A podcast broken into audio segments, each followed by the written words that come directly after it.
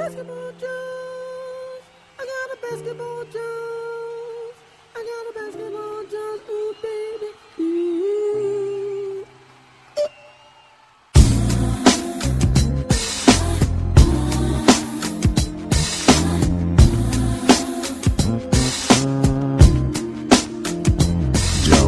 Semana de bons jogos na liga e o clima de playoff já começa a rondar a NBA. Kevin Love de volta ao Cavs, seria essa peça que estava faltando pro time? Isso e mais hoje no Basketball Jones.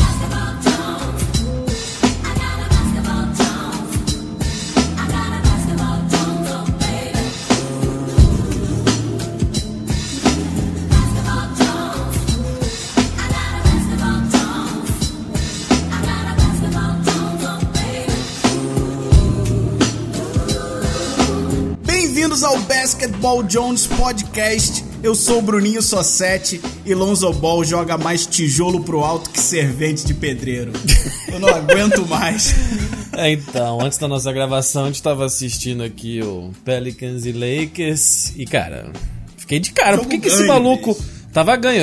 Quer dizer, a gente tava assistindo separadamente aqui, mas impressionante. O que, que esse cara foi meter duas bolas de três com a, a vibe do jogo, até te falei, tava pro Lakers, tá ligado? Eu não, não entendi.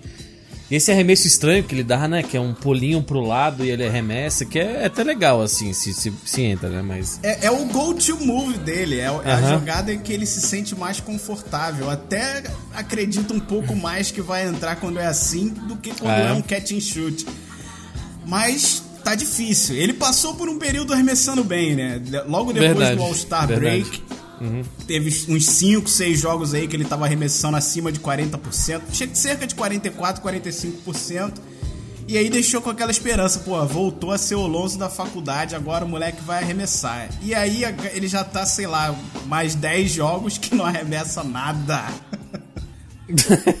Mas é, é engraçado, né? Porque eu tava vendo esse e tava vendo Pistons e Rockets. O Rockets sem o Chris Paul, que você vê que é um time bom, mas pra mim é um, um time que talvez provavelmente perdesse pro Portland, tá ligado? Sem o Chris Paul. É, é engraçado até. E eles estavam ralando pra ganhar do, do, do Pistons em casa, foram pra overtime. E aí foi o Harden, tá ligado? Bola de três, sofreu falta em bola de três depois. Aí foi mais pra, um, pra uma bandeja, tá ligado? Aí você vê essa diferença. Obviamente, James Harden é mais jogador que Lonzo Ball, isso É, não, não, ninguém vai não, discutir. por favor, não compara. Mas nem você, né? Se tu, senão ia acabar, tu ia passar por sozinho, entendeu? Mas, é, mas é interessante como. Óbvio também que quando você tem um jogador assim, saca? É, faz total diferença. E já que você falou dos playoffs, né, no começo aqui. Eu acho que o Rockets está pronto para os playoffs, tá ligado? Eu acho que tem isso, né? Isso a gente já falou um pouco que carrega o CP é, e o próprio James Harden carregam essa parte do, né? Não nos playoffs eles pipocam um pouco, principalmente o CP, né? Que nunca nem chegou nas finais de conferência. E, mas eu acho que, cara, eles, né? Por mais que tem, tem- eu tenho essa teoria assim que se, se, se, por exemplo, eles perdem o primeiro jogo ou o segundo jogo em casa, sabe, pra um time que nem o Portland na segunda rodada, alguma coisa assim, eu acho que isso talvez afetaria até mais os Raptors, que você acha que eu pego muito no pé, mas eu acho que às vezes a narrativa acaba virando essa, tá ligado? Mas eu acho que os Rockets estão prontos pro playoffs. É, o eu que, que você concordo acha? contigo. Eu só, só pra fechar aqui o pessoal não achar que eu deixei de ser fã do Lonzo, eu continuo fã do moleque, mas é que às vezes. Hoje ele arremessou, hoje Pelicans versus Lakers, ele arremessou 1 pra 12 de 3 pontos. Ele? Isso cansa. Mas um só pouco. ele? Ele, ele arremessou 1 pra 12. Quando você falou um pra dois, eu achei que era o time. Não, o time arremessou bem pra cacete de, de, de 3 pontos. Ti- Ele não tem que estar arremessando 12 bolas de 3, nem se ele tivesse feito 7, tá eu ligado? concordo Tipo, contigo, favor, cara. mas o, o moleque Ele tem que arremessar jogando bem. 5 bolas de 3. O moleque continua Caralho, jogando bem. Não é à toa que eu venho citando o- a questão da área defensiva dele, ele vem defendendo bem. Ele, em março, tá liderando a liga em roubos e desvios de bola. Então ele joga bem, tem que ter paciência com o moleque, ele vai arrumar esse arremesso dele, tá? A off-season tá chegando, a galera vai botar ele na academia pra arrumar essa porcaria desse arremesso. Mas que. Eu continuo fã do moleque, mas que cansa, cansa, velho. Cansa. Não, mas, mas isso que pra mim é, é muita diferença de geração, de quando, começar, quando comecei a assistir. Que um cara que nem o Reggie Miller, né? Que você pode botar Steph Curry, é, Reggie Miller e Ray Allen. Os três aí são pra mim os três melhores de todos os tempos, arremessadores. Ele não. Eu não sei se ele arremessou 12 bolas de 3 assim num jogo. Provavelmente ah, não, sim, é, porque ele era. Ele, a, NBA mas não, mas não era padrão, tá ligado? Exato, o próprio Kenny Smith, que é um ótimo comentarista, né? Faz o programa com o Shaq e o Charles Barkley na TNT. Ele era um especialista e ele, tipo, porra, ele teve umas finais que ele acertou 6 de 6 bolas, assim, né? Ah, é, o, recorde, o recorde da NBA, eu acho que numa das finais foram 7 bolas de 3 que ele marcou.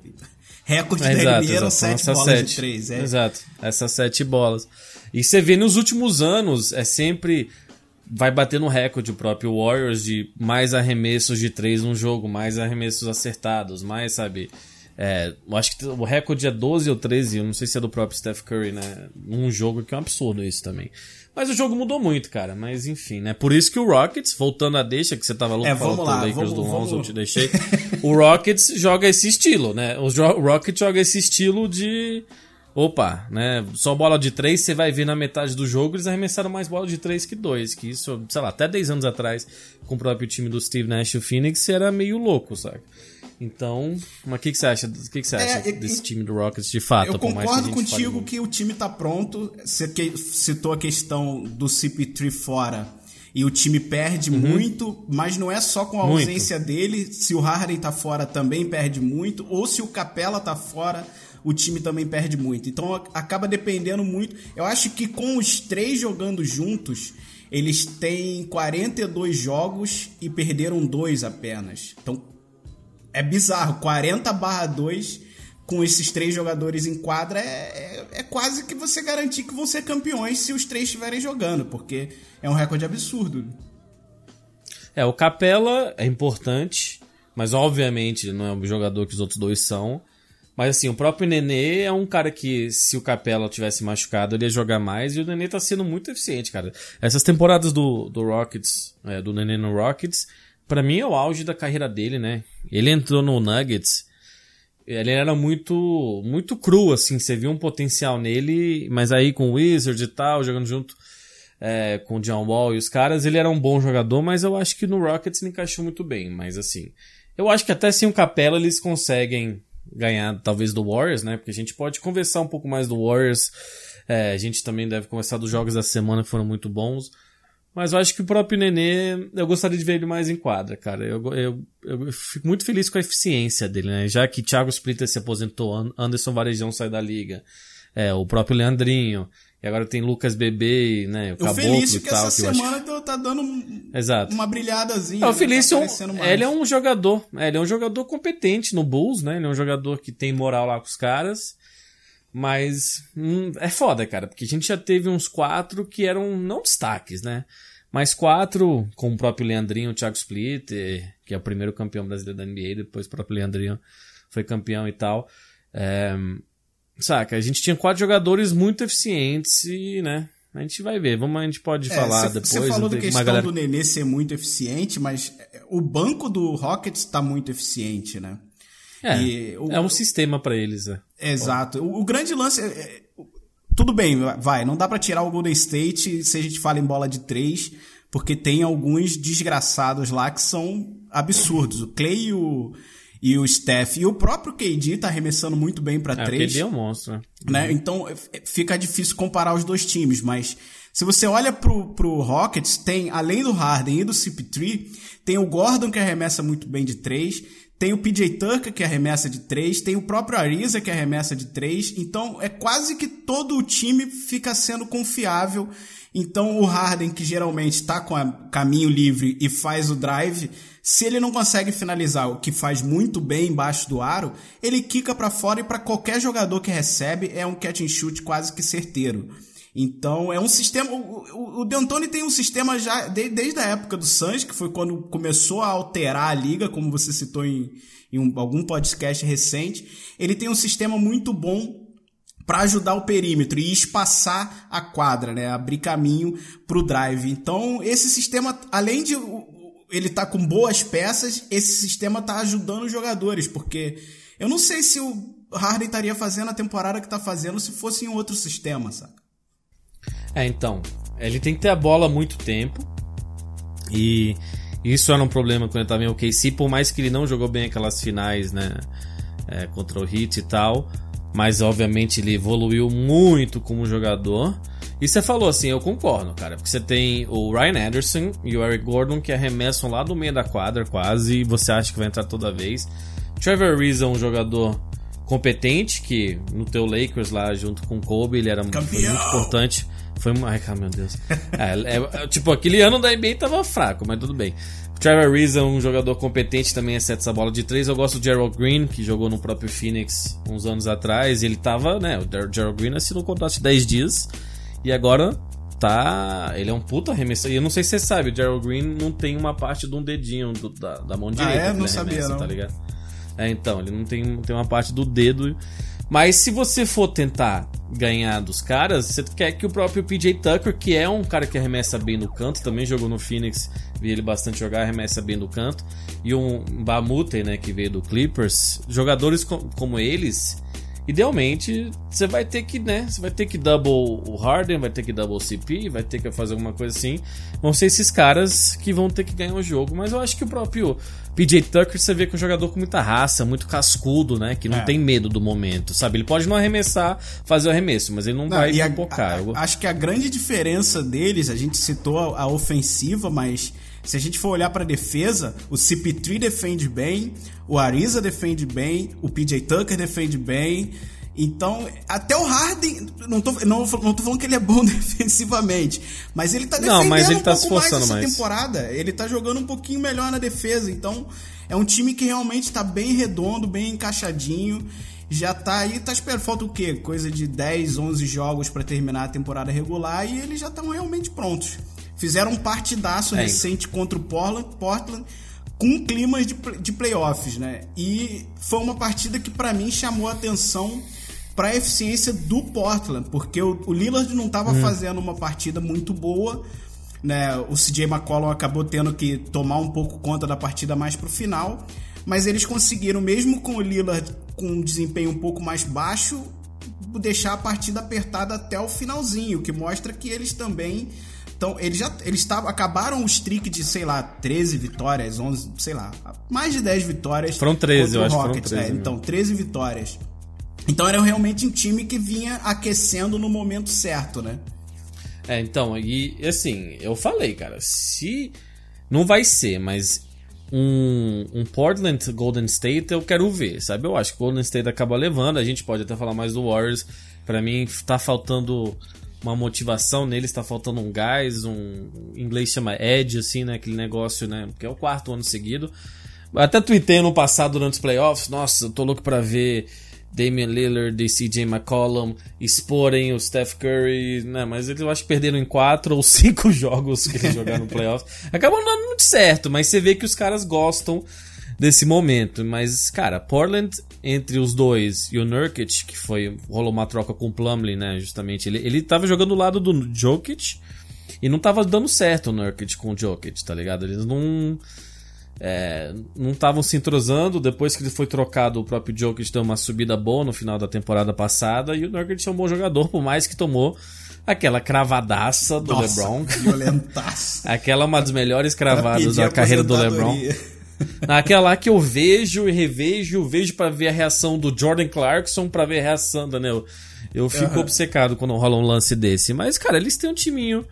Myers Leonard é, É, o um bom Nurkic, o jogador, Nurkic tá realmente sabe? Uhum. jogando muito bem. Ele não é um daqueles centers que enche os olhos. tá- Pra mim não é, não tá entre os melhores da liga, mas é um jogador confiável, Ah, é- né? Você é sabe um que ele vai jogador, fazer o cara. papel dele. Ofensivamente ainda ele oferece mais do que defensivamente, mas é um jogador equilibrado. E é um Sim. cara que de repente Importante pro encaixou time. bem pro, pro time, exatamente. É um cara que encaixou bem. Eu acho que sem ele ali, Muito. o, o, Lillard e o McCollum iam se esforçar, se esforçar, se esforçar e não iam conseguir muita coisa, não. É, porque eles dropam a bola pra ele. Eu acho que ele tá com média de 15 pontos, 9 rebotes, uma coisa assim, talvez um pouco menos. Mas, cara, ele eu gosto de ver. Ele, ele não é um pivô que vai ter muito, muita mobilidade, talvez, mas ele também não é durão, não, saca? Aí você vê ele fazendo umas coisas debaixo da cesta interessante. E assim, cara, a enterrada do LeBron. Às vezes eu gosto quando o cara tenta, tá ligado? Eu tô meio não, cansado. eu acho que tem das- que tentar. Entendeu? Eu acho que Tipo- tem que tentar, é. Eu fico meio. O LeBron mesmo contra o o Raptors, cara, ele tava tipo. Ele entrava no garrafão e enterrava, entrava no garrafão e enterrava, entrava, É, sabe? O Raptors tava numa noite de defesa zero, né? Tava, tava. E eu acho que as pessoas não querem marcar o LeBron, porque eu entendo, porque o homem, né, velho? O homem é muito forte, muito grande, mas. É, eu respeito o Nurkic pela tentativa. Não, é, é aquela, você vai bloquear algumas. Em algumas você vai ser humilhado, fazer o quê? É parte Exato. do jogo. Se tu for ver a carreira do Mutombo, o Mutombo, o Dikembe Mutombo é um, um dos líderes em rebotes, até é, principalmente tocos. Ele tinha um negócio que depois que ele fazia, né? Ele tinha um dedão, um cara gigante. Ele fazia um não, né? Com a mão pro para qualquer adversário, toda vez que ele dava um toco. Depois proibiram para, né? Ele tinha que fazer não para tipo que fazer pra torcida, né? Exato, né? Isso é. Mas enfim, mas o que o Mutombo tem de enterrada nele não é pouca, tá Sim, é Mas é, pouca que ele coisa. sempre tentava. Até porque todo mundo queria enterrar na cabeça do Mutombo, Exatamente. né? Pa- É, exato. passa a ser aquela questão de orgulho pro atacante também. É, Você exato. falou do Warriors, cara. É, é chato ter que falar isso, mas eu tô vendo as coisas con- conspirando a favor dos caras. Eu não queria ver eles de novo na- nas finais, não. Eu tô torcendo pro Rockets. Até acho que o Rockets tá melhor, mas até as lesões dos caras foi um pouco antes de começar os playoffs, que dá tempo suficiente de todo mundo se recuperar e voltar saudável para quando começarem os playoffs. E realmente está faltando aquela entrega para todo o time, né? Todos os jogadores. Talvez o Draymond Green seja o único que seja aquele maluco que não, não olha pro lado, se entrega 100% todas as partidas, mas até para ele de repente tá faltando um pouquinho, mas vai chegar nos playoffs os caras vão vão jogar o que sabem, né? Vão se entregar ao máximo. O descanso pode ser bom por isso, porque você sai dessa nhaca, que 82 jogos é muita coisa. Tem gente que quer diminuir, eu gosto do 80, sabe, de 82 jogos pelo tradicionalismo, pelas comparações pra fazer, justamente Golden State com o time do Jordan que ganhou 72, sabe? Por mais que são outras eras e, sabe, eu acho que o Chicago ganharia dos times de Golden State. É, mas assim, eu acho que você pode. Os caras devem estar descansando em casa, devem estar vendo outros, sabe? Deve estar assistindo NBA, deve estar relaxando, deve estar pensando, opa, agora tá vindo o filé, tá ligado? E, e isso é bom. Mas assim, ao mesmo tempo, o Clay Thompson tá com a, tá com a mão quebrada, né? Um, um osso, um osso da mão, um, uma mão que ele arremessa. E o, o Steph Curry já teve problema no tornozelo várias vezes. Eu acho que o KD vai estar de boa. O próprio, o próprio Draymond, acho que, sabe, eu acho que essas do, ah, os dois estão machucados, mas ah, vamos ficar de fora, vamos esticar um pouquinho, né? Porque a NBA não, tá, não gosta mais que você descanse os jogadores, né? Se aproveita Isso o ano, ano passado lesão foi um pra- problema. É, exato, aí agora você pode falar, ué, o cara não tá pronto pra voltar, a mão dele, o tornozelo dele, o que que seja, né? Então pode ser bom, porque eu acho que eles estavam entediados, cara. Eu tava vendo o Golden State no Manhaca, eles sempre se foram divertidos de ver, sempre se divertiram jogando juntos. Ano passado, né, com o KD, o primeiro ano dele, tinha essa novidade, né? Porra, a gente é bom pra caralho, tem um dos três melhores jogadores da NBA aqui. Mas esse ano é o quarto ano seguido deles, né? Eu acho que estão meio. Porque o LeBron tá- não tá nessa, mas o LeBron mudou de time, sabe? Ah, tem que se provar contra. Ah, o Kyrie saiu, agora teve as trocas no meio da temporada. E o LeBron quer se provar, né? Tanto que ele teve aquele jogo com 35 pontos, 17 assistências e nenhum turnover, sabe? É, que foi um absurdo, que se- justamente contra o Toronto, né? Então, eu não sei, cara. Golden State. Você acha que. Eu entendo porque você fala que tá conspirando, mas. É, se eu for ter que falar alguma coisa, eu acho que eles vão pras finais de novo, tá ligado? Eu acho que se, se tiver que botar uma grana, e você sabe que eu boto grana em esportes, ele, eu acho que eles irão pras finais. Mas eu prefiro ver o Rockets, sinceramente. Eu gosto de mudança, eu gosto de campeão novo, eu quero ver o CP campeão, quero ver o Harden campeão, sabe? Qualquer um, velho. Mas né, eu não sou muito fã de dinastia na NBA, não, cara. Pra ser sincero, quando o Lakers perdeu pro Pistons, eu achei do caralho. É, acontece. Uma hora a dinastia acaba, né? E, cara, se o Golden State chegar lá, vai ser um dos poucos times que fizeram isso, porque Uhum. nenhuma dinastia dura tanto tempo assim também, não.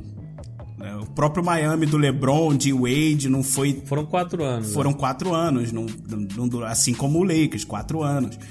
Mas é, uma hora os caras vão ter que parar de ir, né? Os Spurs são 20 anos, mas assim, não é um domínio total, assim, né? Tipo, ganhando um a cada três anos, né? Se você for ver o Spurs, cara, é, o roster deles agora, né? Os jogadores deles, porra, velho. É um time, tipo, quase Memphis, Atlanta, sabe? Tipo, eu acho que você botar o squad do Phoenix na mão do, do Popovich, ele bota os caras nos playoffs. É impressionante também o que ele faz. Não, aí você Mas, cara, exagerou um pouco, mas. Não, tá bom. talvez no leste, talvez no leste. Talvez, mas é verdade. Mas agora, Você entendeu? Aproveitando que você falou do Spurs, só pra gente atualizar a galera nas notícias, o, Kawhizão. essa semana o Manu chegou falando que não acreditava que o Kawhi voltaria essa temporada. E acredito que ontem ou anteontem eles tiveram uma reunião só dos jogadores exatamente pra pedir a volta do Kawhi. Pra, porra, bicho, você tá liberado há mais de mês Ma- pelo Mas você médico. viu, mas você tá falando, é porque o, desculpa te interromper, cara, mas é que o, o Wojnarowski, né, o grande Woj reportou isso. E aí o Danny Green tweetou que não era verdade. Ele falou, não podia ser mais mentira isso. Então não sei se teve essa reunião não, mas eu também achei que tinha. Mas hoje à tarde o Danny Green falou que isso não Mas era é, eu verdade. acredito Até os- mais no Woj do que no Danny Green. É, mas eu não sei, mas, É, mas saca, o cara, ele- o cara de dentro falou, negar, é, o cara de dentro negar, a gente É, tem do que ele fala publicamente desse jeito, tipo, não podia ser mais longe da verdade que a gente teve uma reunião implorando pra ele voltar. É, eu acho que eu acredito no Danny Green, mas eu entendo, sabe? É, Mas, mas eu não acho que também a notícia surgiu do nada. Pode ter havido algum movimento Tá, tudo bem, da galera tá concordo. se falando entre si, pô, e aí o cara vai voltar ou não, liga pra ele, de não, repente com não, houve certeza, uma no- reunião, No vestiário eles estão falando. mas o movimento com certeza tá acontecendo, né? Então, mas eu tava vendo o jogo do Spurs contra o Wizards, ou é, foi o Wizards, e o, e o Kawhi tava no banco de roupa, assim, não, de- sem uniforme, não pelado, mas entendeu? É, e ele tava com uma cara muito estranha, cara. Ele não parece Eu não sei feliz se você ali, viu, mas- cara, eu vi. É, ele tava. Ele tá com a cara que ele tem, né? Kawhi Leonard é um Quase É, por inexpressivo. todo o talento que tem. É, não tem personalidade nenhuma, não, não falam da entrevista, mas assim, também entendo e respeito jogadores assim. Mas ele tava com uma cara meio de ansiedade, assim, meio desconfortável. E que nem a gente falou, eles podem dar um contrato, se não me engano, de 220 milhões por 5 anos, eu acho. Pra ele, 5 ou 6 anos. E ninguém mais pode dar esse tipo de contrato pra ele, que é um, um negócio que a NBA recompensa justamente o jogador, sabe, para os times ficarem, os jogadores ficarem com o time que foi draftado, o próprio Anthony Davis e o Damian Lillard são dois exemplos, Devin Booker vai ser o próximo. e mas cara, eu não sei. Eu, eu acho que eu queria ver ele em outro time, tá ligado? Eu gosto de mudança, então se ele for para outro time, tá valendo. Eu, eu vou te falar de verdade. Se eu sou o San Antonio, eu troco ele agora, nessa off-season, já que para ter algum valor, já que no próximo ano é free agent, ele não parece feliz realmente com o time. Faço uma reunião com ele, tento entender o problema. Se de repente o cara se mostrar afim, ok, você tem um ano para conquistar o cara de volta. Mas eu acho que a melhor situação ali era trocar para ter algum valor de volta, tenta pegar alguns piques de primeiro round em cima dele e entrega, velho. Não vai pros playoffs, já tá perigando não ir, não vai pros playoffs agora, cai na loteria e tenta fazer o melhor para recuperar para próxima season. É, mas é, assim, porque se eles não forem pros playoffs, eles vão ter o pique talvez um abaixo, né? Porque assim, eles têm o tem o lottery lá, mas o time que tá em 13 terceiro, 12 segundo, geralmente eles né? ficam, eles ficam nessa quase 90% de chance que eles ficam em 13 terceiro ou 12 segundo. Então, né, às vezes não vale nem a pena esse time não ir pros playoffs, porque já tá com. Já tem, sei lá, quase 40 vitórias, ou é, já tem 42 vitórias. Então, pra mim, não. Eu acho que não, mas assim. Eles drafteiam muito bem, sabe? No 25, 26, quase todos esses jogadores que estão lá, que às vezes você vai olhar e você não reconhece nenhum jogador, tá ligado? Às vezes eu. Eu, eu vou ver, eu falo, claro que eu conheço o DeJounte Murray e todos os outros, mas assim, tem uns caras que, né? Você fala, quem que é esse arrombado, tá ligado?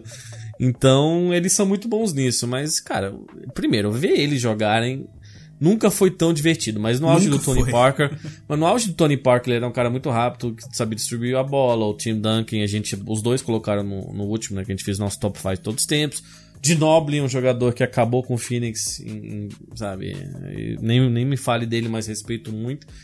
Mas não tem mais isso, porque o Aldridge, cara, pra ver ele pegar a bola no elbow assim, né? Que é. é difícil explicar o elbow, mas é quase na linha de três pontos, um pouco mais pra frente na linha do lance livre. Sabe, girar e arremessar não, não me interessa muito. Então, na real, cara, só quero que talvez eles. Agora eles jogariam contra Portland. Eu ia torcer muito pra Portland ganhar deles, tá ligado? Porque, novamente, eu gosto de ver a mudança da guarda, eu gosto de ver umas coisas um pouco diferentes. E, e eu acho que já deu, cara. Mas vamos ver, vamos ver o que o Kawhi faz, né? Não, não sei. É, eu não, eu não vejo ele voltando pro time, não, de verdade. Ach... O que tá me parecendo é que ele tá afim de, de sair fora. Mas é muito estranho, porque combina muito a personalidade dele com o, o Popovich e, o Spurs, sabe? Uma, uma organização séria, é, sabe? Vencedora, que não é estrela, que não é numa cidade tipo LA, sabe? Onde você tem que fazer um mano de, de entrevista e você tem que programa de rádio. San Antonio é uma cidade grande, é, mas, né? É no Texas. Então, combina muito, né? Os dois. O Tim Duncan era assim. O Tim Duncan é um cara. Você via. Ele dava entrevista, ele era engraçado. Mas era tímido, era quieto. Sabe? Não era estrela. Ele tinha um jogo, um, um feijão com arroz que era fantástico. O feijão com arroz dele, não tô, né? Desmerecendo o que ele fazia. Mas ele tinha um jogo. Usava a tabela em arremesso, sabe? Mas ele não era explosivo, não tinha muito atletismo. Então é estranho, porque eles combinam muito, mas enfim, eu não sei, cara. Não sei se um Atlanta da vida dá um contrato pra ele, né? Algum time desses, um Brooklyn, um Orlando. Não sei, vamos ver, vamos ver o que acontece. É, bom, você citou já. A gente falou um pouco aí de Rockets e Portland. A gente teve outros dois jogões. Você já deu um- uma citada no Cleveland e Raptors. E foi uma daquelas partidas que você quase que. é- é- eu não gosto de julgar uma partida só, mas você quase que determina, ok. é, se forem para os playoffs é isso que vai acontecer, então nem tenta. Raptors pode desconsiderar e Cleveland vai vir com força total. É, eu acho chato de julgar, porque o, o Raptors teve uma noite zero defesa, o que é atípico pro que eles vêm fazendo essa temporada. Pode acontecer de chegar nos playoffs e acontecer isso e o time dar aquela amarelada e não conseguir defender e etc. Pode. Mas eu não gosto de julgar por, um, por uma partida só. Já do outro lado, tudo bem que é julgar por um período curto, mas eu acho que a volta do Kevin Love deu um movimento pro time que realmente foi maior do que a troca toda que tinha acontecido antes. A chegada do Jordan Clarkson, Larry Nance, Rodney Hood, porque ele, ele encaixa muito bem com o tipo de jogo do LeBron. O LeBron sabe achar ele na quadra de uma maneira que parece que os dois têm um imã um direto com o outro. O LeBron é muito preciso no passe. E o Kevin Love é ridiculamente bom em finalização, seja no low post, seja na linha de três, seja no elbow, como você citou. Então eu acho que agora o time vai começar a ter a cara do que vai ser o time nos playoffs. É, e a boa notícia é que o, o Kevin Love, ele escreveu, eu acho que até falei sobre isso, ele escreveu um artigo sobre ansiedade, né, ataque de pânico. E assim, aí o, o próprio Wade e o Thomas, que não estão mais com o time, meio que criticaram ele antes, né, de ele escrever o artigo, porque ele saiu do time ou ele voltou pro vestiário. Mas ele parece tranquilo, ele parece feliz, ele é um cara muito talentoso, cara. O Kevin Love em Minnesota era um monstro, assim, né? Tanto que o Dwight Howard teve esse. fez 32 pontos e 30 rebotes, e o último a fazer isso tinha sido o Kevin Love em Minnesota, sabe? E, É. Então, tipo. Nos últimos 30 anos só aconteceram duas vezes. É. Agora com o Dwight e com, e com o Kevin Love em 2010. Então, o Kevin Love joga menos no garrafão, né? É, tanto que ele fez a bola que essencialmente ganhou esse jogo pra eles. Tipo, e eu não sei se você viu a entrevista do LeBron que falou que sabia que o Ibaka ia tentar, tipo, Exato. ia É, collapse. isso, isso é que é o diferencial do, do LeBron. É, ele exato. conhece as tendências de cada jogador, É, ele, ele, ele tem memória cada um dos boa. é, então. é muito cascudo, muito experiente. Aí ele confia no Love pra arremessar. Eu acho que o Love se sentia um pouco acanhado com a própria presença do Kyrie, sabe? Tipo, ele não sabia muito o papel dele. Agora ele sabe, eu sou o número 2 aqui. E eu vou ter que tentar carregar esse time aqui junto com o LeBron e é isso, tá ligado? Eu acho isso positivo, eu acho isso legal, porque ele é um cara confiante, ele é um cara talentoso, sabe? Eu gosto dele também, a personalidade dele, a gente tá falando da chatice, entre aspas, do Leonard, e o, Le o Love é um cara de gente boa, assim, né? Então, então assim, o LeBron foi monstro, você tá falando do Raptors, o, a defesa do Raptors foi ruim, mas precisou que o LeBron fizesse 35 pontos, 17 assists e para ganhar dos caras. É, ofensivamente o Raptors estava bem. Tava, Era um tava. jogo que só pela ofensiva, só pelo ataque eles venceriam a maioria dos times da liga. E se eles tivessem apertado a defesa, teria levado aquele jogo também, né? Por isso que o LeBron teve que fazer miséria, né? Porque o time do Cavs em termos gerais é mais fraco, né? Mas eu não achei que, tipo. Foi aquela, aquela vitória do Cavs cagada. E eu sei que você não tá falando isso, mas pareceu. Ok, jogo aí pau a pau. Quem tem o melhor jogador é o LeBron, é o Cavs, né? Com o LeBron, obviamente. Então, foi um jogo que dava pro Raptors ter ganho. Acho que não quer dizer muita coisa. A última vez que eles jogaram foi, eu acho que antes da troca, não foi? Eles tinham ganho de 30 pontos dos caras, o Raptors. E assim, eu falei, eu vou falar isso mais e eu, eu, eu vejo esse Raptors indo longe nos playoffs, mas assim, mesmo com home advantage, se, se LeBron vai para Toronto, ganhou dos dois jogos, eles começam a falar sobre isso, eu acho que o, o Cavs é favorito num negócio, num jogo contra eles. Talvez não, assim, até na, na bolsa de apostas, mas eu acho que esse fator LeBron intimida muito, descansado, sabe, um jogo a cada dois dias no playoffs ou até mais. O LeBron é foda, ele tá, e o- ele tá jogando o- muito, velho. Ele é muito foda. E o que você falou do Kevin Love, é, dele saber agora exatamente o Papel, papel aham. dele no time, isso, é- isso é muito importante, porque ele é um jogador que é rápido, ágil e ele sabe abrir espaço para ele mesmo. Ele, ele joga muito bem sem a bola. Então isso pesa muito, porque se o papel dele é só ficar aberto, o LeBron vai achar. O LeBron é um dos melhores é, distribuidores de bola que a liga tem. né? Então, isso pesa bastante. Agora sim, eu, eu vou falar. Você falou muito a questão, ok, o passado traz tudo isso à tona mesmo. O Raptors costuma pipocar nos playoffs. Eu não acho, e não, na verdade não torço para que isso aconteça esse ano, mas se você colocar aí umas finais de, de conferência, Raptors e Cavs, e o Cavs ser 4-1, eu acho justo e não acho que o, que o Raptors pipocou, não. Eu acho que é o fator LeBron que vai definir essa questão toda. É, ele talvez esteja um, ele tá fazendo talvez a melhor temporada dele ofensivamente. Eu até falei recente que ele não estava tão bem na defesa quanto já jogou antes, mas acredito que nos playoffs ele vai voltar a defender como vinha fazendo. E se ele realmente trouxer a defesa dele um pouco mais próximo do que ele já foi no passado, ele vai destruir nesses playoffs, cara.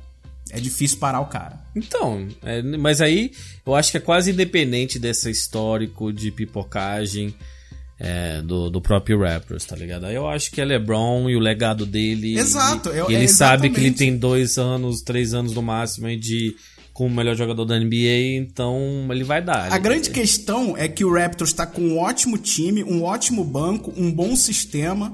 Estão jogando redondo, mas falta um superstar no time. Tem dois caras assim, tem dois all-star no time, mas não tem um superstar.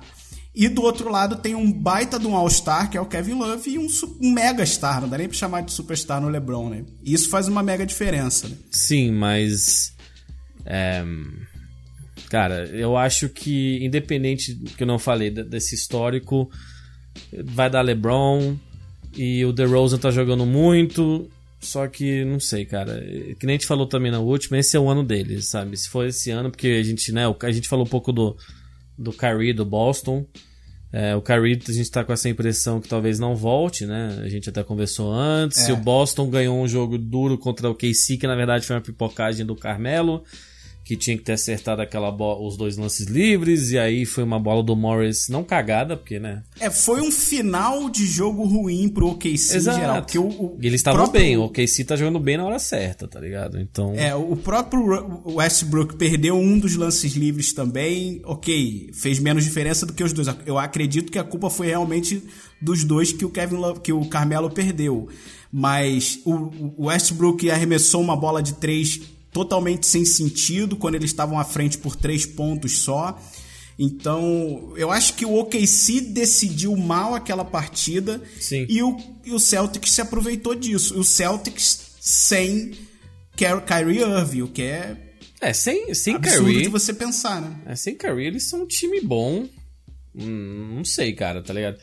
É, é que assim, eu tô muito curioso pros playoffs, não só do próprio Raptors, eu quero ver como o Sixers vai jogar no playoffs, tá ligado? O Sixers é o time que eu mais quero acompanhar, porque eu gosto muito dos dois, então não nego que eu vou torcer pra eles é, irem longe, mas eles podem perder de 4 a 0 de um, até de um Pacers da vida, ou o próprio Cavs, na primeira rodada, ou jogarem bem. Se eles passam na primeira rodada ganhando de 4 a 2 4 a 1 e eles pegam o Boston, eu acho que tal- sem Kyrie, talvez Boston leve por causa do Brad Stevens, o fator que na verdade ele é o MVP do time, né? O Brad Stevens já falou bastante É. dele. Mas eu ia querer ver essa série e eu acho que se o Joe Embiid tá mais descansado também, sabe? Os dois tiveram problemas de lesão. É, ele descansando, de, jogando dia sim, dia não, em vez de back-to-back, sabe? Pegando o voo longo. Ia ser interessante, eu ia gostar de ver um, um Celtics Sixers na segunda É. rodada, entendeu? Tipo, A- O, o 76ers é um time que a gente fala menos, né? Eu ia falar um pouco do Celtics, mas acho que a gente já falou demais deles. é, né? O 76ers esse ano tá surpreendendo absurdos, porque já não fazem playoffs há um tempo. Porra. Né? Teve aí uns problemas recentes por conta do, do próprio Joel Embiid, que chegou há um tempo no time, mas com muito problema de lesão e etc. O ano passado o Simmons não jogou, e aí agora esse ano que tem eles dois, mesmo sem o Fultz, que seria né, algo a acrescentar pro time, eles estão aí brigando para mandar em quadra, né, para ter mando de quadra. Ou seja, entraram nos playoffs e entraram de verdade, entraram decidindo. Sim, sim. Se eles vão bem nos playoffs, eu já tenho uma certa dúvida. Então, eu tô muito curioso pra ver. Eu não, eu não garanto nada. Mas tem o próprio Belline- o Bellinelli, que como eu sabe, tá- entrou bem no time. O J.J. Redick é um cara experiente, sabe? Eu gosto do Dario Saric. O TJ McConnell Também, e o Covington. O TJ McConnell e o, e o Covington são duas gratas surpresas, tá ligado? Que os caras não foram é, não foram drafteados super alto nem nada, então são bons jogadores também. E eu sinto uma coisa boa deles. Claro que antes dos playoffs a gente deve passar por todos os matchups, né? A gente vai fazer isso. Quando foram decididos os matchups, a gente vai falar mais do próprio Sixers. Mas, cara, eu sinto algo legal nesse time, tá ligado? Talvez esse não seja o ano, talvez eles percam na primeira rodada até não, é, entendeu? eu não acho que vai ser. Não, não. A a- a Mas eu acho que eles conseguem mim- ganhar uma série. Eu acho que eles, sabe, eu acho que eles conseguem. Eu acho ganhar. que não. Acho que eles, eles, de- eles caem no primeiro round vendendo caro. Pode ser. De repente, pode um ser. 4-3, eu acredito. Mas Não duvido, não. É prova não mais acho que provável. Porque a grande questão é, como você citou, tem jogadores aí que são confiáveis, mas o time gira em torno de Ben Simmons e Joel São Embiid. rookies e no playoffs é diferente também. O Joel Embiid é imparável, ok. Nos playoffs ele vai ter um pouco mais de trabalho, vai ter que se esforçar um pouco mais, mas ele é imparável.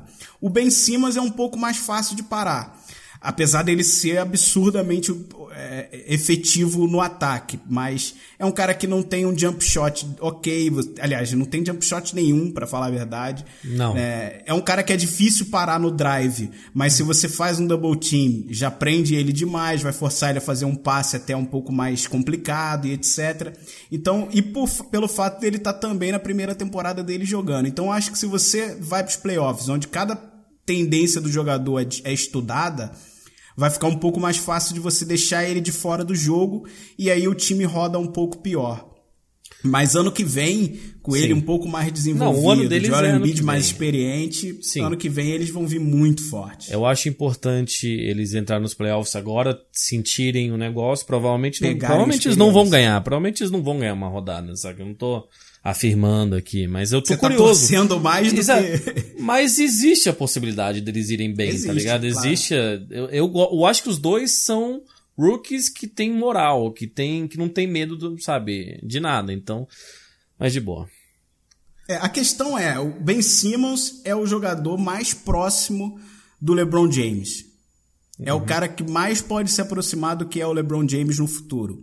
Porque até, até de começo de temporada os dois têm um jogo muito parecido. Né? Jump shot fraco, nenhum, basicamente nenhum jogo no low post. O LeBron desenvolveu isso e desenvolveu muito bem. Hoje é até bastante dominante no low post, mas o Ben Simmons ainda é muito fraco no low post. Mas é um jogador com um talento absurdo. É um jogador alto, forte, atlético, o que deixa tudo muito a favor dele. Ele vai desenvolver, claro, os playoffs vão dar muita experiência para ele porque o ritmo de jogo é outro, né? O jogo quase que diminui só para meia quadra, fica totalmente apertado, mais marcado. E a experiência do playoff é diferente. Quando eu falo de estudar as tendências, você, cara, os jogadores recebem relatórios com quantos kicks o jogador tende a dar antes de fazer um drible, antes de fazer um arremesso, para que lado da quadra ele vai arremessar mais, se ele recebe a bola de tal ângulo, como é que ele faz para finalizar. Tudo isso é, é mastigado para entregar na defesa. Então, ele começar a enxergar isso, ter o jogo detalhado desse, desse na mão e tentar aplicar isso nesses playoffs, por mais que de repente seja um, um round só, seja uma série curta, isso faz ele desenvolver muito melhor. Então a temporada que vem, com a adição do Markel Fultz, que finalmente está mostrando algumas melhoras já, eu acho que é um time que ano que vem pode brigar por finais, cara.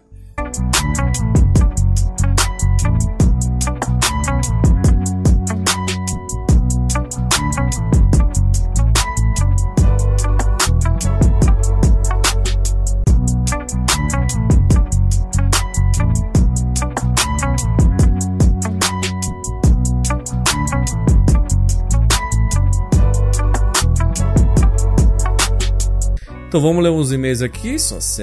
Fechou. Vamos ler os e-mails. Ó, já, a gente recebeu mais e-mails e perguntas por e-mail pro Basketball Jones podcast@gmail. Então valeu, porque desde o último tem, tem chegado bastante, menos no Twitter, mais por e-mail. É legal, porque vocês podem mandar durante a semana e a gente é, tem mais acesso. Isso aqui é um e-mail até longuinho. Quem ouve meu outro podcast sabe que eu não sou muito bom lendo em voz alta, mas ler o e-mail do Matheus. Salve Brunos, me chamo Matheus e irei, irei lhes indagar sobre algo que me chamou a atenção. Caralho, sou recente adepto a acompanhar a NBA e confesso que grande parte da minha nova paixão é a iniciativa de criar o BB Jones, já que os acompanho anos em outras plataformas. Nos últimos episódios haviam dito que o Cavs não possuía muitos torcedores antes da chegada do Kim James, acho que é verdade, porque eu acabei criando uma simpatia pelo time justamente por ele jogar lá. É, mas eu acho que só vai durar até a saída dele. Vocês acham que este é um fenômeno comum dentro do esporte? Será essa maneira onde as paixões. Será a maneira onde paixões para nós estrangeiros que não temos vivência direta com a NBA, de ir ao jogo, de, caralho, direto com ir ao jogo da NBA criamos laços, grandes times do momento, grandes jogadores. Sei que já contaram por cima como começaram a torcer, deem mais detalhes. Torcida e paixão são histórias legais de se ouvir. Peço perdão pelo e-mail longo. Siga o filme acompanhando o podcast e gostando cada vez mais. Parabéns pelo trabalho sensacional que vocês têm feito. Vamos torcer para um muito jogo bom nos playoffs. É nóis. Bom, desculpa, me enrolei um pouco aí, porque foi meio, foi longo. Tentei, né? Mas, cara, assim, a gente contou, né, sobre a nossa paixão. Então, é engraçado, Matheus, porque você falou isso quando o melhor jogador. Eu, justamente, como eu sou meio do contra, eu não torci pro Bulls, porque todo mundo torcia pro Bulls, entendeu? Era, na nossa geração era bem chato isso para mim, pelo menos. E eu simpatizei diretamente com o logo do Suns e com Charles Barkley. Então, né, essa foi minha paixão de moleque. O Society já viu minha coleção de cards aqui, né, que é quase figurinha, mas você não cola. Que eu não, você não vai achar nenhum boneco meu da minha infância. Eu não tenho, eu nunca tive nenhum boneco, nunca tive nada. Só esses cards que é o que eu pedia pros meus pais quando era aniversário, algumas coisas assim. Então eu tenho mais de 2 mil cards, uns 600 são do Phoenix, tá ligado? E é uma paixão que, cara, o auge da minha paixão foi de 2000 a 2006, 2007. E aí o término do Steve Nash foi mais foi depois assim, né, saindo do Phoenix. É, foi muito duro para mim aquela era, sabe? Eu posso falar mais, mas para mim foi muito duro. Tá ligado? Mas enfim, eu acho que já ficou evidente como sou apaixonado, mas eu não tenho muita esperança no futuro do Suns não. E você, cara? Não, é, eu, eu, ele, ele citou uma parada. Acho que a gente até já falou um pouco disso, que muitos, muita torcida vem atrás de bons jogadores e de times dominantes em si. Né? E para os estrangeiros, principalmente, se você mora lá e a, o time da sua cidade está jogando, você vai gerar uma relação um pouco mais próxima, é claro. É, mas... que acontece com futebol aqui, geralmente. É, mas se tem um time muito dominante por um período, isso vai atrair torcida mesmo de outras cidades, mesmo de cidades que tem outros times. O Lakers é um exemplo de que em toda a Califórnia tem torcedor do Lakers sobrando, né? E tem vários outros times jogando da, da, da, da própria Califórnia. Então isso acontece. Eu acho que o que te mantém preso a um time é uma questão de rivalidade, né? Eu comecei a torcer para o Lakers, como falei, Claro, por conta do movimento muito do Kobe Bryant e aí depois a dupla com o Shaq, que foram uma das duplas mais dominantes da liga, né? Eu vi histórias do Magic Johnson que me aproximou mais do time, mas na época que eu comecei a acompanhar, tinha um amigo meu muito próximo que chute, salve aí se estiver ouvindo, que era torcedor do Portland. E logo no comecinho ali daquela, daquela era do, do, da dominância do Lakers, teve um confronto muito intenso com o Portland nos playoffs, e isso acabou dando aquela vibração extra, né? Porque aí eu sempre debatia com ele, etc. Então, se você tem algum amigo que torce para um outro time, essa rivalidade que você uhum. acaba gerando, eu acho que é o que mais te prende a torcer por um time. Talvez, se isso não tivesse acontecido, com a saída do cheque, talvez eu desanimasse um pouco mais com o Lakers, talvez ah, mas esse foi o período que você mas... parou de, de assistir, né? Então, coincidiu, você acha? Ou foi só a vida de música? Não, coincidiu. De... É, não, é porque eu, tipo, eu, eu parei de empresa. acompanhar tudo. Acompanhei futebol. É, parei, Botafogo parei de acompanhar também, futebol, sim. que eu era. Mas foi por causa da. Apaixonado da vida, desde né? sempre. Exatamente. Porque eu comecei a tocar muito e aí tem que me dedicar ao extremo, porque vida de música não é fácil. É, e aí eu acabei Faz abandonando sentido. muita coisa, mas o que te mantém preso, eu acho que é um pouco de tudo. É, é, um jogador bom jogando pelo seu time. E às vezes o cara segue o jogador, ele vai para outro time, a pessoa vai acompanhar uhum. a carreira dele. Mas se você tem uma rivalidade, se você tem com quem debater e discutir, eu acho que ajuda um pouco. É, então, por isso que eu falei, todo mundo torcia pro Bulls, né? Que já tinha sido campeão e tal. Isso foi em 92, eles foram campeões de novo em cima do próprio Phoenix. E o Phoenix tinha um bom time aquela temporada e a Band passava alguns jogos do próprio Phoenix, né? Então, e passou alguns do playoffs. E aí foi, foi assim que eu me lembro. Mas é, é interessante, essa coisa da rivalidade é, é verdade. Portland teve esse time bom no começo dos anos 2000, mas eles também Era tinham um time, eles também tiveram um time justamente nessa outra era com o Clyde Drexler e tal, é, que jogaram umas finais contra o, contra o Michael. Mas, cara, é, é estranho, né? Porque eu, quando tinha 16 anos, eu voltava de festa para ficar acompanhando o jogo pelo Gamecast do Yahoo e o jogo na rádio com VPN, sabe? E era um que eu mais gostava, tá ligado? Era uma época que às vezes é mais divertido, obviamente, acompanhar o Phoenix que agora, porque qualquer era foi mais divertido. Mas esse, por exemplo, foi o primeiro ano do, do Stephen Marbury, né? Que rolou aquela troca, que o Marbury veio do Nets e o Jason Kidd foi para lá e eles foram pra final, saca? Mas o, mas o time do Phoenix era legal de ver, cara. Entendeu? Então. Paixão é paixão. Sim, tem muitos torcedores do Cavs agora, tem muitos torcedores do, do, do próprio Warriors, que na real tem uma galera chata que torce pro Warriors. Não todo mundo, mas é que, né? Talvez se estão acompanhando há três anos, estão mimados. E uma hora, velho. O Warriors, na minha vida inteira, não foi um time bom. Foi um time sabe? fraco, exatamente. Depois do Chris Mullen, e o, eles draftearam o Chris Webber, e depois ele saiu. Mas depois do Chris Mullen, Cara, esse time não. Sabe, eu fiquei feliz quando o Warriors ganhou o primeiro campeonato, por mais que eu sou não, fã o próprio Chris Webber virou Chris Webber mesmo no Sacramento, não foi nem no. É, sim, não, mas no, ele era muito Warriors, bom.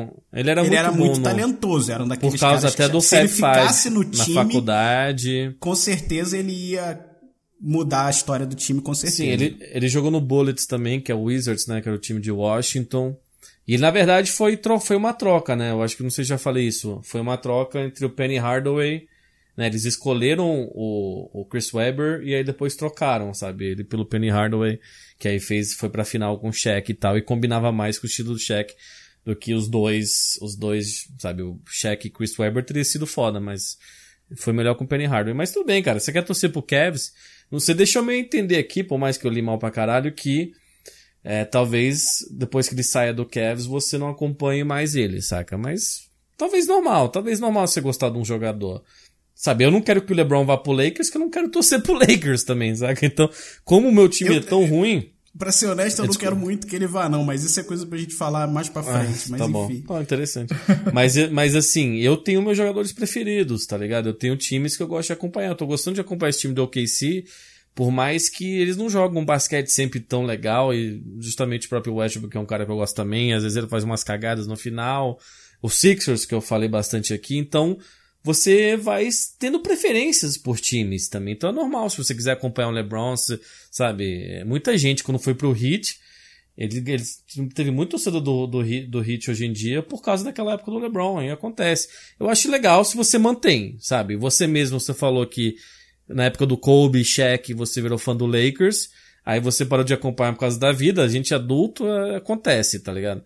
É, mas você tinha essa faísca do Lakers, então quando você voltou, e hoje eu sei que hoje em dia você é obcecado pra caralho, você acompanha tudo também, tava lá, né? Então você naturalmente ia torcer pro Lakers. Você não ia chegar Exatamente. e falar, não, LeBron ou. Já tinha criado um laço, ó. É, exato, e a gente é mais velho, então não tem muito essa pilha, saca? Mas enfim, é legal, cara. O importante é que tá acompanhando. A NBA tá gostoso, sabe? Talvez tenham fãs agora daqui a pouco do, do Sixers, e que tinham muito por causa do Allen Iverson, sabe? Agora tem talvez por causa dos dois. É, e, sei lá, Milwaukee por causa do Giannis, sabe? Houston, eu vejo que uma galera que me segue no Twitter lá gosta bastante do Houston, sabe? Então, eu acho muito legal isso, cara. Eu acho que, que, que importante é acompanhar e cada um vai ter uns jogadores preferidos. A gente fala aqui que não quer que o Warriors ganhe, mas eu acho natural quase, tá ligado? Eu acho que fazer o quê, tá ligado? Mas vamos ler mais uma aqui, porque, pô, a gente falou pra caralho hoje já, hein, sua série. Tá bom. É, e a gente achou que não ia ter muita coisa para falar. do nada quando viu. Bom, vamos do ch chamelinho. Grande chamel. Chamelinho. Chamelinha pode. Olá, Olá Vandep Society. Gostaria de saber a opinião de vocês sobre a arbitragem da NBA Atualmente estão acontecendo muitas polêmicas e tretas com jogadores. Um grande abraço, continue assim. Os podcasts são sensacionais. É, tá dando dor de cabeça, é. bicho. Uhum. Tá dando dor de cabeça. Tá dando dor de cabeça. Tudo bem, quando começa a ter muito problema, começa também a vir muita choradeira em cima. Então tem muita jogada que uhum. realmente foi falta ou foi ilegal e etc. E que o pessoal dá uma chorada a mais por conta do histórico da arbitragem. Mas que a arbitragem, especialmente essa temporada, tá falhando muito, realmente tá. Uhum. Eu até entendo que teve muita mudança de regra, o que deixa todo mundo muito perdido, né? Porque a NBA tá sempre buscando corrigir alguns problemas. Então, isso acaba deixando uma galera perdida do que esse lance é ilegal, não é, o que, que aconteceu e etc. Até teve um jogo recente do Lakers né, que a gente citou que foi, acho que foi contra o Magic, que foi basicamente um roubo, porque foi um, uma bola que foi é, um, um, lance de inbound, aquilo. né? No caso, você tem que colocar a bola de uhum. volta para jogo e o cronômetro estourou. A bola, no caso, nesse caso, faltando alguns segundos, você joga a bola para dentro de quadra e o cronômetro só pode começar a rodar quando algum jogador toca tocar. na bola. E o cronômetro rodou antes quando o cara pegou na bola para tentar em Los Angeles o jogo. Já não tinha uhum. tempo para fazer nada. E aí eles deram um jump ball no meio da quadra, né? O que todo mundo considerou roubo porque a ideia era que fosse voltar o cronômetro pro tempo que tava e fazer a jogada desde o começo. Só que a regra diz isso, se tiver algum problema no relógio, você tem que fazer o jump ball. Então existem algumas confusões. É claro que vai ter uma choradeira maior, porque tá, tá havendo alguns erros. A gente citou exemplos recentes do próprio LeBron James com muita choradeira e com muita razão até na choradeira dele, né? Porque Sim, eu acho que ele tem razão. Tá, tá ele tem uma cara de choro que é foda e não tá sendo marcado, né? O LeBron faz uma cara de choro que é foda, porque aí, né? ele é meio mas chorão, é... mas de vez em é, quando mas, mas é a cara dele também não colabora, tá ligado? Mas assim, cara, a questão da arbitragem tem alguns fatores para mim, assim. Nos anos 90 era muito mais duro, assim, né? Você podia, inclusive, hand check, que você podia botar a mão na cintura do quem estava defendendo, sabe? Você podia dar uns tapinhas, às vezes, que, que nada era. O jogo era muito mais violento. E agora a gente também tem a internet. E com a internet, né? As pessoas reclamam muito mais de arbitragem, sabe? No futebol também é um porre, sabe? Hoje em dia, cara, no Brasileirão, jogadores saem de campo reclamam de arbitragem porque sabe que sabe, ó, a gente perdeu vai um jogo, talvez né? teve um lance do, é, talvez teve um lance duvidoso, ninguém vai falar que a gente jogou mal.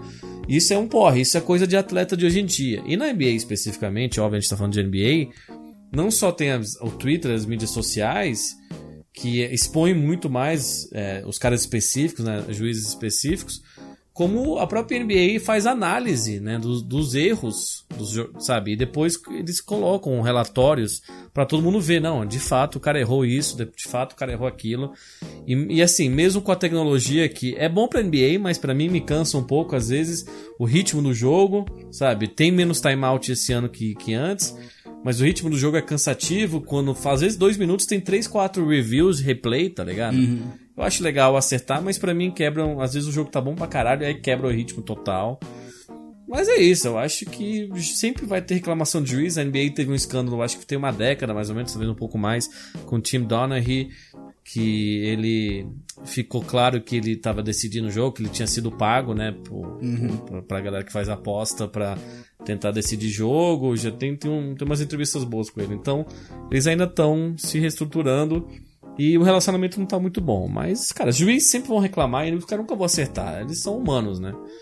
É, eu, mas, agora, mas é isso. Aproveitando essa deixa, é, eu acho que essa é uma discussão que vai perdurar por um bom tempo, porque a NBA está interessada, o Adam Silva já falou e já deixou claro que está interessada em legalizar as apostas. Claro é, que tá recebendo hora, tá um trocado, né? Eu, acho, eu acredito que o acordo que eles estão tentando fazer é que eles se receberiam 1% de todas as apostas, ou seja, não tem não tem por que ajudar ninguém. Eles, mesmo que a aposta seja a favor ou contra, eles vão receber do mesmo jeito. E isso traria uma grana violenta para a NBA, se eu não me engano, seria em torno de 4 bilhões de dólares por temporada. Não, uma indústria absurda, cara. A indústria de, de apostas nos Estados Unidos é absurda, mas assim, todo todo jogo de qualquer esporte, principalmente nos Estados Unidos, mas assim, mundial, cara, porque eu faço aposta no, num site que tem cavalo ou corrida de cachorro na Inglaterra, tá ligado? Tipo, então, tu, todos os jogos tem um que chama betting line, que é uma linha, né? Que assim, ah, o Cavs não é favorito contra o Raptors, o Raptors é favorito, então é Cavs mais 3,5. Então você pega o resultado final e você adiciona 3,5 pontos, sabe? 3 pontos e meio. Então, se o, se o Cavs perdeu de 2 e você apostou no Cavs, você ganhou a aposta. E todo tem. E o próprio Sport Center da ESPN americana faz. É, fala sobre isso. Eles têm convidados que, ah, essa aposta é boa, sabe? Uhum. Existem também apostas no Super Bowl. Quantas vezes a, a Gisele ia ser filmada, entendeu? Então, é uma cultura de vício nos Estados Unidos muito grande. Aqui é menor, porque é proibido, inclusive, também, mas as pessoas não têm essa, esse costume. É, eu acho besteira, porque eu sou a favor da liberdade pessoal, né? Isso aqui é outro tipo de papo. Eu acho que tem que ser legalizado. É, é lá, pro, é lá pro, tem menos. De cabeça limpa, tá no podcast errado. É, exato, exatamente, exatamente. Mas enfim, já valeu, foi uma boa pergunta. Queria agradecer também o Samuel Araújo que mandou sobre o peso do LeBron nos playoffs, que a gente falou depois da vitória, né? A gente respondemos sem ler a pergunta, é. E também teve a pergunta do Vanildo, perguntou qual que é o time que tem melhor chance de derrubar os Warriors. É, é o Rockets. Outro do, é, outro do Rafael. Se a gente acha que não vai ter Golden State ou Cavs na final. A gente pode falar mais especificamente sobre isso, mas você quer responder mais uma ou você acha que. Não, acho que já deu. Acho que já deu. Acho que já deu. Já, Valeu, já Igor. Igor, vou. Exato, Igor, Igor Cruz, eu vou guardar a tua pergunta para outro dia, beleza? É, não só a do Igor, tem algumas que estão sendo guardadas, não, claro, né? Não, tá tudo aqui, tem uma pasta com todas as perguntas que já foram mandadas. Mas assim, a gente twitta no dia que a gente vai gravar, sem, sem aviso no Twitter. Segue lá no BB Jones Podcast, na arroba BB Jones Podcast, que, né, a gente, a gente, vocês mandam a pergunta e tem uma grande chance de participar aqui, tá ligado? Tem uma grande chance. E aqui a gente vai finalizando. Então eu falei para seguir no Twitter, segue no Instagram também, que a gente posta bastante coisa lá, a gente tem um papo com vocês. Também é BB Jones Podcast.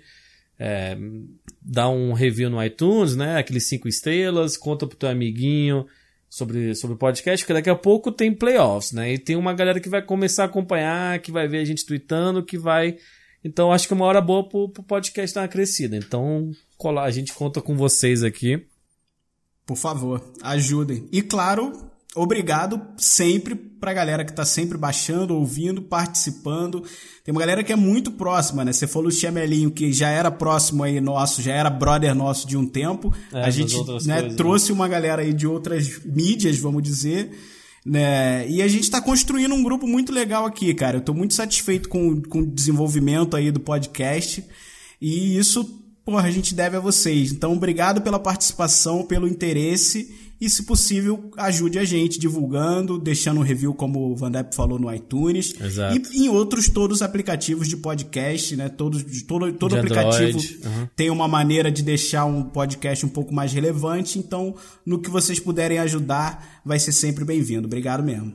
É, isso está. o- os downloads estão constantes, né? Mesmo a gente atrasando um pouco, tá super legal.